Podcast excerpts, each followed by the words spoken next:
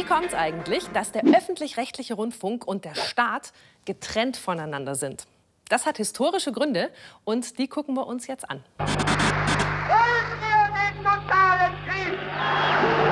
Der öffentlich-rechtliche Rundfunk wurde in Deutschland nach dem Zweiten Weltkrieg aufgebaut.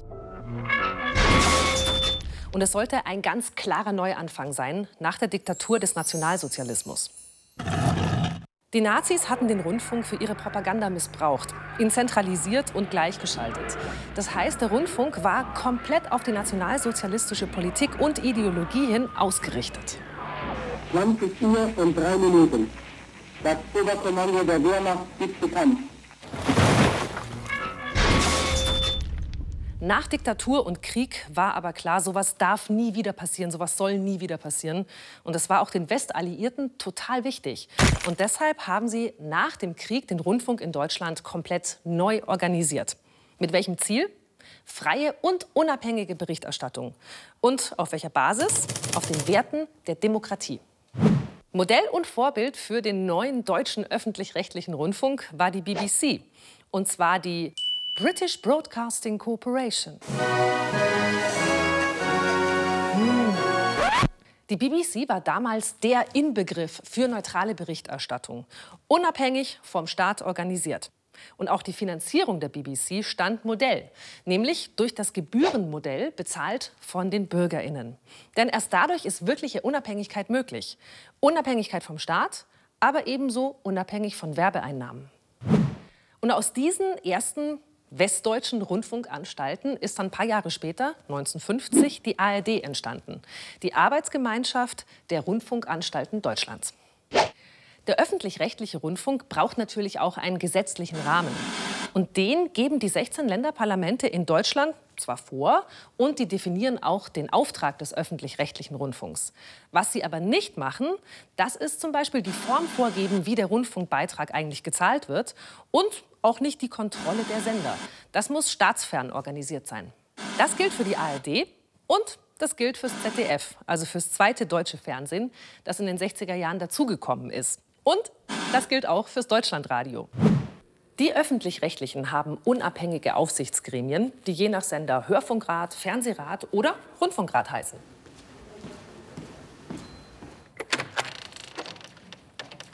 Hier zum Beispiel tagt immer der Rundfunkrat des Bayerischen Rundfunks. Und wer sind denn jetzt eigentlich genau die Leute, die den öffentlich-rechtlichen Rundfunk kontrollieren? Das sind zum Beispiel Vertreter der Parteien, das sind Vertreter der Gewerkschaften, dann haben wir natürlich die Wirtschaft mit dabei. Ganz wichtig auch, die Religionsgemeinschaften müssen natürlich auch vertreten werden. Menschen, die für die Bildung in Deutschland verantwortlich sind, Vertreter der Hochschulen. Dann gibt es natürlich auch noch, ganz, ganz, ganz wichtig, die Kultur, also zum Beispiel Leute vom Theater. Dann gibt es Menschen, die für Institutionen arbeiten, die sich um Belange von bestimmten Menschen kümmern in Deutschland, wie zum Beispiel Menschen mit Behinderung. Dann gibt es natürlich die Migrantinnen und Migranten, die sind hier auch vertreten. Und ganz wichtig bei den vielen gestandenen Herrschaften hier, die jungen Menschen, die müssen auch vertreten werden. Und weil das so viele verschiedene Gruppen sind, die im öffentlich-rechtlichen Rundfunk kontrollieren, was da eigentlich gesendet wird, kann nicht eine Gruppe, wie zum Beispiel die Politik, übermäßig viel Macht ausüben. Und was ergibt es für die Berichterstattung der Journalistinnen und Journalisten?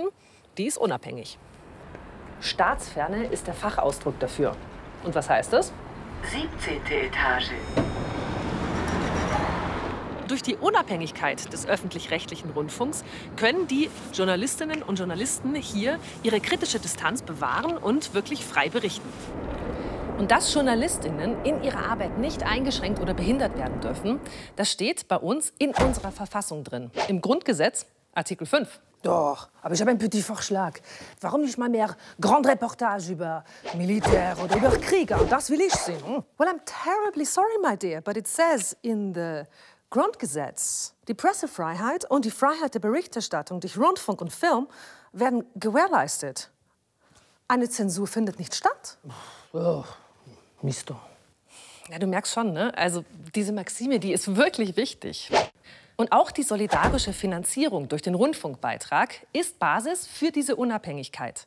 Jetzt haben wir also staatsfern, aber wir haben gleichzeitig auch fern von privatwirtschaftlichen Interessen. Wir haben einen öffentlich-rechtlichen Rundfunk. Das heißt, ein Rundfunk, der uns allen gehört. Natürlich leben wir heute so ein bisschen in anderen Zeiten. Ne? Da hat sich einiges getan. Ich kann ja eigentlich selber einfach anfangen, so einen eigenen Kanal zu starten und einfach so vor mich hinzusenden. Ich könnte ja zum Beispiel Influencerin werden. Brauche ich eigentlich nur mein Handy, ne? kann mich selber filmen, kann bestimmen, was da für Inhalte drauf passieren auf meinem Kanal. Zum Beispiel kann ich dann regelmäßig jede Menge tolle Produkte einfach so ganz zufällig verwenden, als hätte ich es mir einfach heute Morgen so ausgedacht. Das Problem an der ganzen Sache ist ja natürlich nur, dass da ganz oft Werbekunden dahinter stehen, die die InfluencerInnen finanzieren. Das heißt, da gibt es ein massives kommerzielles Interesse. Also das mit der Unabhängigkeit ist dann nicht so gewahrt. Und wenn wir uns mal den Inhalt angucken, ich könnte ja eigentlich als Influencerin behaupten, was ich möchte, oder? Wusstet ihr eigentlich, dass die Erde wirklich eine Scheibe ist? Und vielleicht durch 5G droht ein Dreieck zu werden? Und ich könnte auch jede andere krude Verschwörungstheorie einfach so hinausblasen. Kann ich machen, ne? Wem soll man da noch glauben? Aber wie ist das eigentlich im Ausland? Schauen wir mal zum Beispiel nach Italien. In Italien ist der öffentliche Rundfunk staatlich. Das heißt, der Staat und die RAI, also die Radio Televisione Italiana, die sind miteinander eng verwoben. Und das hat natürlich Konsequenzen für die Besetzung von Posten im Rundfunk und genauso auch für die Inhalte des Programms. Oder in Polen.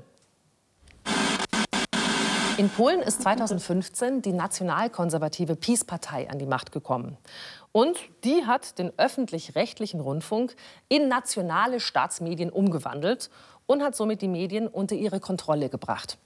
Unabhängige Journalistinnen wurden entlassen und ein unabhängiges Kontrollgremium wurde einfach mal so in einen nationalen Medienrat umgewandelt. Dagegen sind sehr viele Menschen auf die Straße gegangen und haben protestiert. Und in Dänemark? In Dänemark werden die öffentlichen Sender neuerdings durch Steuergelder finanziert. Und das ist nicht unproblematisch. Und warum? Durch diese Finanzierung durch Steuergelder entsteht mehr Staatsnähe. Das heißt, unter Umständen kann der Staat mehr Kontrolle ausüben, zum Beispiel auf die Inhalte des Senders. Und wie ist es bei unserem alten Vorbild, bei der britischen BBC? Die verwaltet sich weitestgehend eigenständig. Und das ist auch so in der Royal Charter festgelegt. Die neutrale Berichterstattung. Eine Verpflichtung mit Tradition. Very British.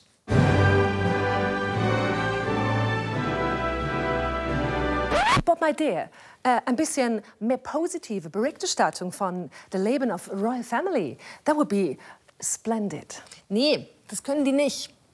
Ihr seht also schon, die Unabhängigkeit vom Rundfunk ist nichts Selbstverständliches. Und es ist auch in ganz vielen Ländern gerade auf der Welt eine riesengroße Herausforderung, sich diese Unabhängigkeit von Medien zu bewahren. Und natürlich gibt es so viele verschiedene Perspektiven in unserer Gesellschaft. Und all diese verschiedenen Meinungen und Blickwinkel, die finden ihren Platz im öffentlich-rechtlichen Rundfunk. Und der, der macht dann wieder Programm für alle. Abstand, das hat doch geht los. Oh, shut up, please. Pardon. Wirklich, für alle.